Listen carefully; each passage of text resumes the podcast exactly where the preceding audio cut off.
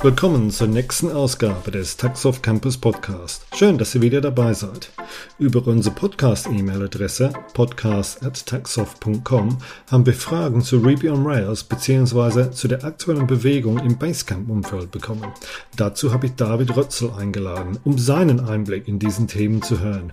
David ist Software-Profi und hat seit vielen Jahren Rails erfolgreich in Projekten eingesetzt. Wenn ihr Themen habt, die ihr gerne in einem Podcast beleuchtet haben möchtet, sende eine E-Mail an podcast.taxoff.com. Ich freue mich auf das Gespräch mit David.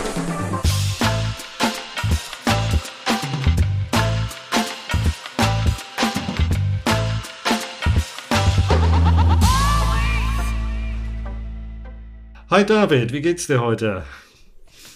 Mir geht's gut. Wie geht's dir? Jo, alles soweit gut. Ähm, eigentlich eine ganz interessante Zeit. Ähm, wir haben aus der Community so ein paar Fragen bekommen, so ein paar äh, einmal spezifische Fragen und einmal allgemeine Fragen.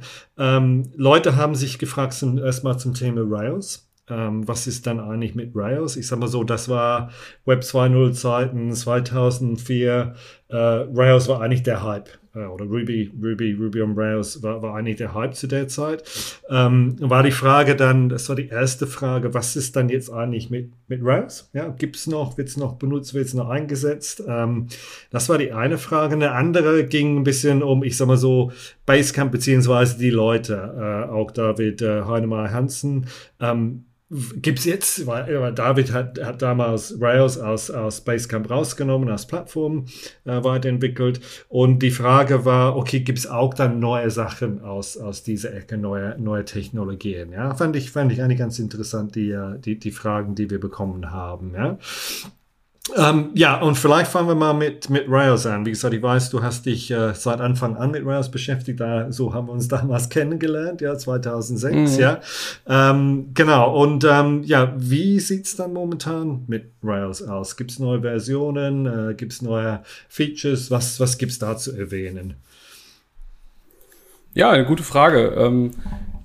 Um Rails äh, ist es vielleicht, zumindest in der Wahrnehmung vieler Leute hierzulande, ein bisschen ruhiger geworden, mhm. was äh, natürlich bei ja, einer Technologie, die jetzt 17 Jahre alt ist, vielleicht auch nicht ganz ungewöhnlich ist. ähm, in vielen Medien liest man immer das Neueste und Tollste.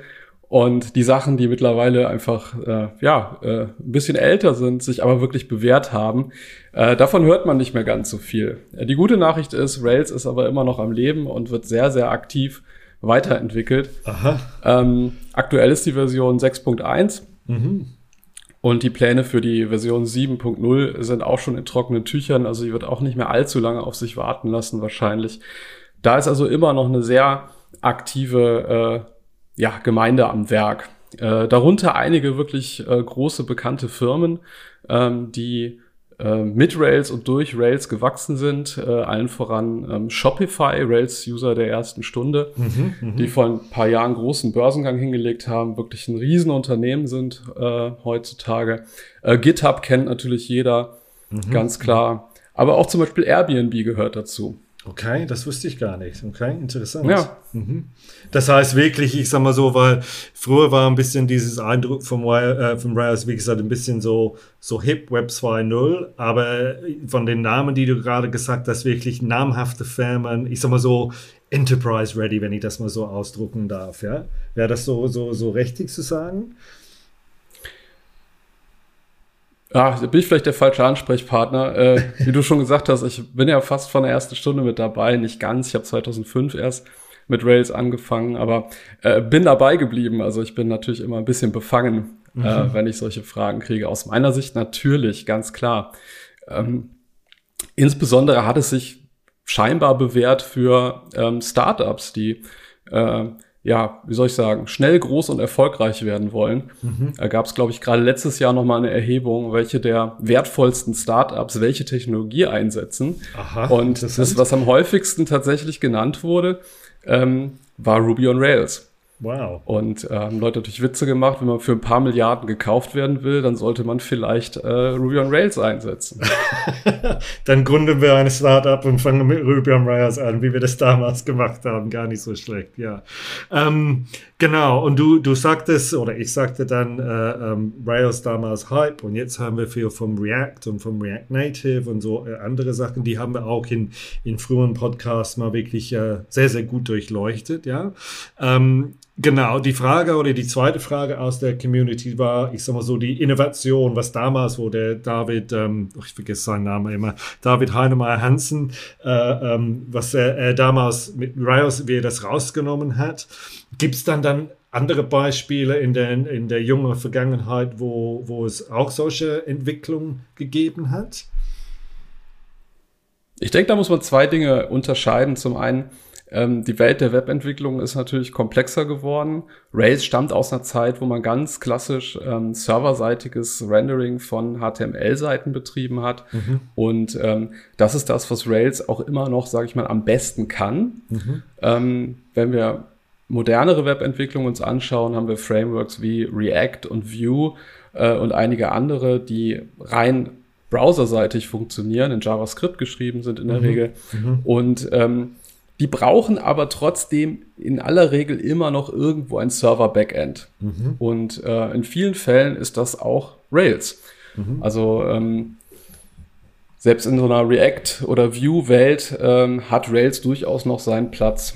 Mhm. Ähm, nichtsdestotrotz muss man sagen, die Firma, die hinter Rails steckt, Basecamp, wo ähm, äh, also auch der äh, Erfinder von Rails, der David Heinemeier Hanson oder wie die äh, Amerikaner gerne sagen, einfach DHH, ähm, arbeitet. Ähm, ihm gehört die Firma sogar zum Teil. Ähm, die sind eine vergleichsweise kleine Firma und die haben äh, ja ähm, kleine Entwicklerteams von, von nur drei Leuten jeweils.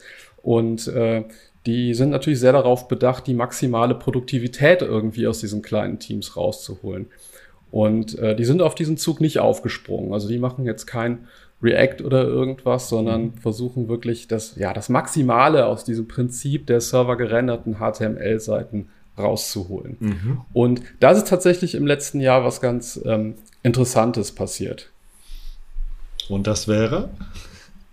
Ähm, Basecamp, die machen so ein Projektmanagement-Tool, das heißt auch ja. Basecamp. Ja. Ähm, die haben ein neues Produkt auf den Markt gebracht. Hey.com ist ein äh, E-Mail-Service, also mhm. vergleichbar mit Gmail.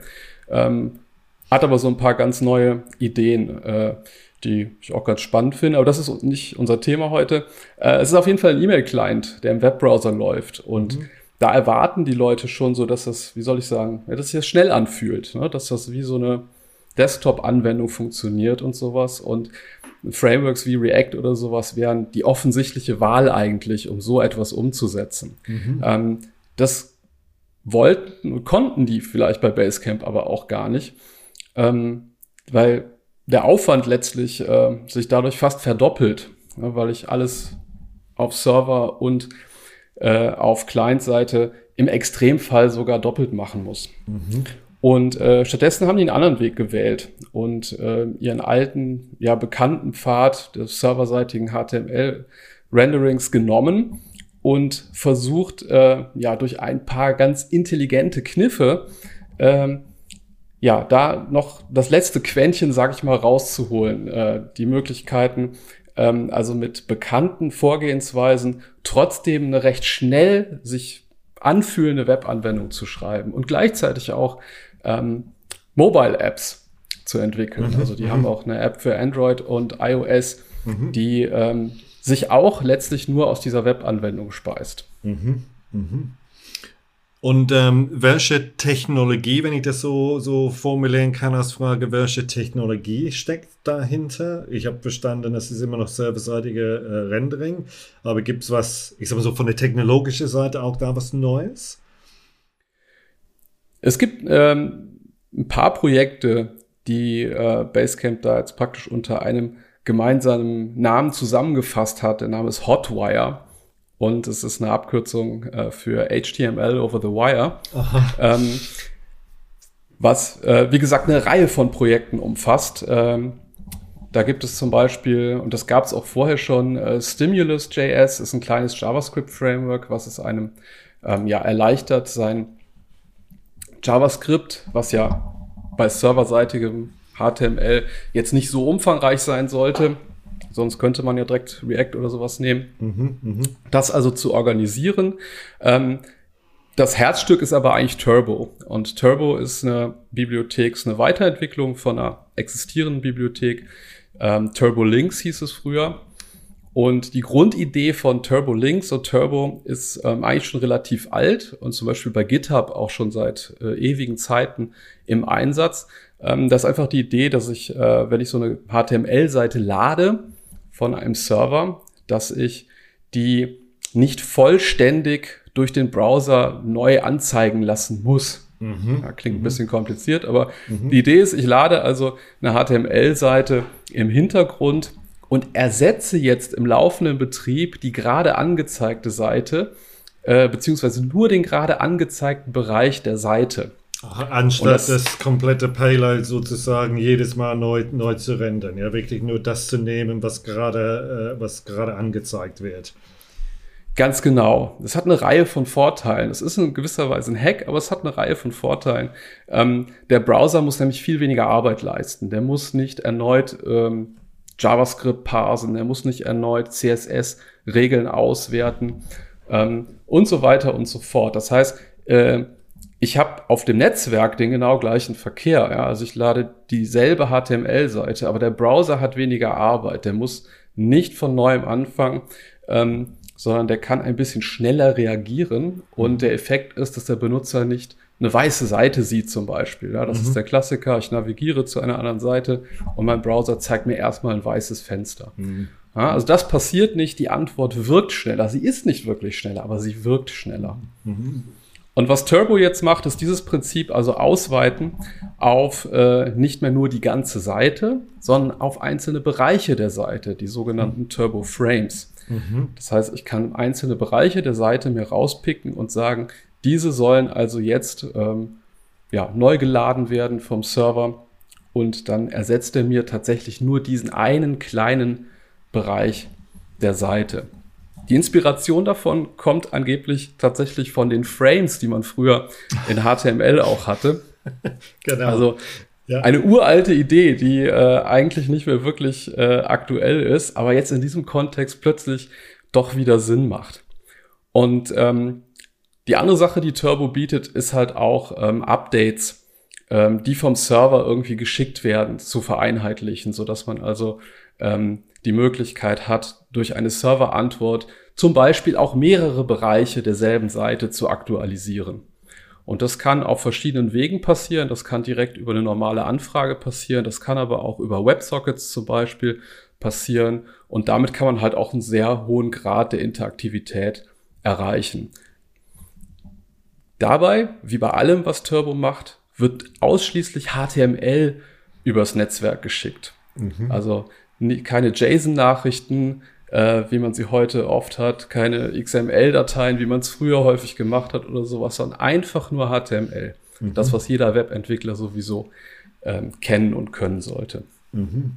Das ist ein bisschen, wollte ich sagen, erinnert mich an die 3270 Zeiten, ja, wo man, ich sag mal so, das äh, dumme Terminal in Anführungsstrichen vorne hat. Ja, aber ich, ich, finde diese Idee oder was du sagst, diese äh, eigentlich eine altbewährte Technologie oder, oder Methode, um das zu machen, aber wirklich knifflig und intelligent mal erweitert und, und umgesetzt. Ja, und ich denke, die Vorteile liegen da, da direkt an der, an der Hand. Ja, ähm, und wird, wird, du hattest vorhin ähm, das Thema Hey angesprochen. Klar, wir wollen nicht in, in, in die Tiefe heute da reingehen, aber wird Hey auf Basis von dieser Hotwire-Technologie dann auch gebaut?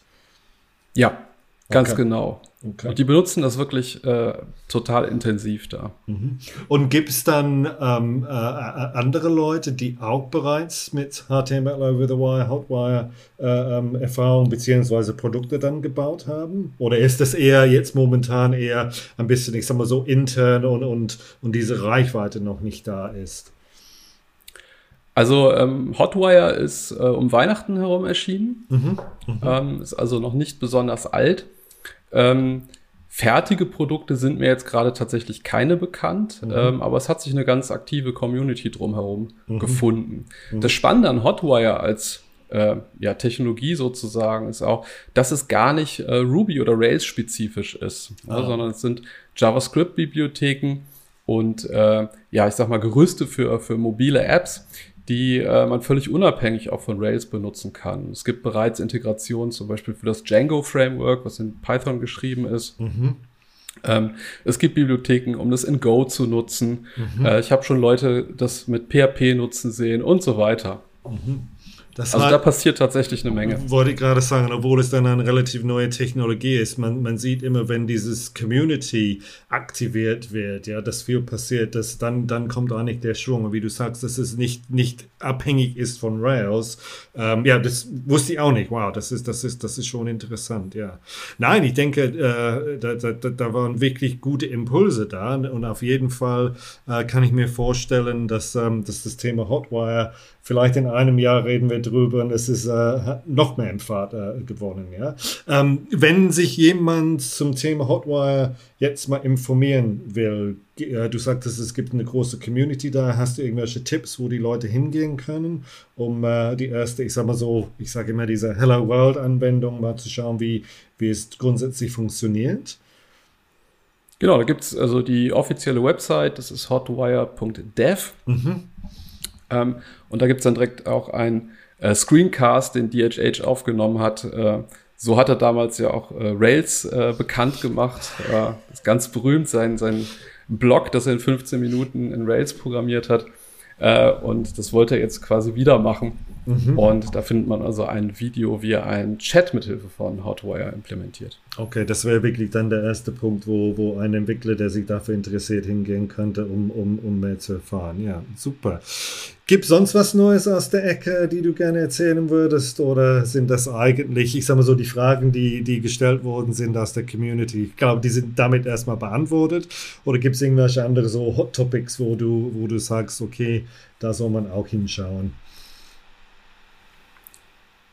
Boah, das ist eine wirklich gute Frage. Ähm, ich äh, gucke mir sehr, sehr viel an. Also mhm. Rails ist mein Brot- und Buttergeschäft sozusagen. Mhm. Und äh, ich bin da voll investiert und deswegen ähm, gucke ich mir natürlich eine Menge an.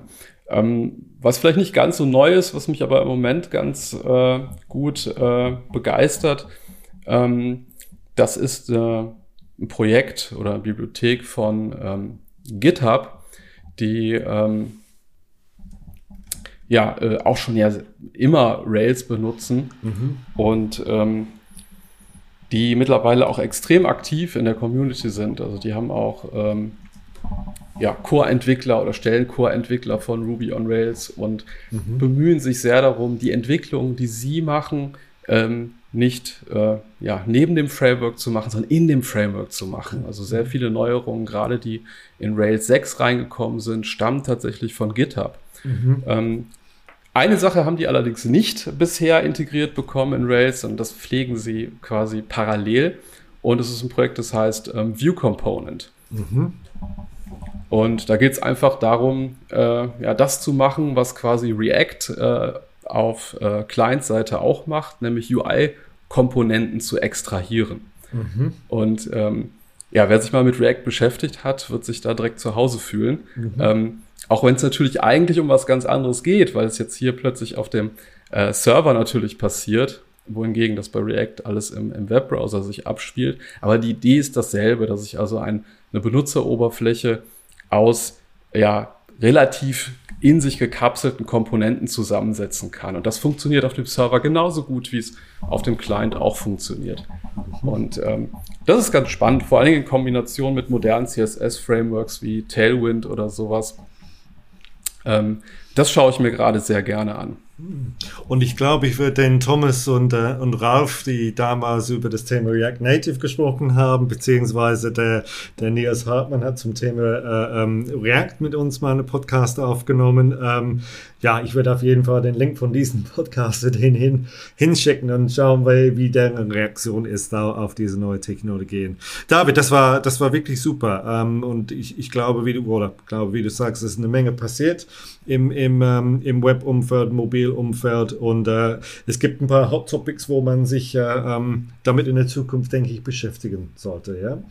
Ich sage vielen, vielen herzlichen Dank für deine Zeit. Vielen Dank für die interessante, für das interessante Gespräch und die, und die tolle Gerne. Information. Ja, und dann hoffe, dass auch ähm, die Antworten äh, aus der Community damit äh, beantwortet sind. Ja. David, vielen herzlichen Dank. Ja, ciao. Tschüss. Taxoff Campus Podcast. Der Podcast für Software und IT Professionals. Im Taxoff Campus Podcast beschäftigen wir uns mit einem breiten Themenspektrum, um euch zu helfen. Praxisfragen zu Technologie, aber genauso Fragen zur Umsetzung, Prozessen oder Projektorganisation. Danke, dass ihr dabei wart. Euer Taxoff Campus Podcast Team.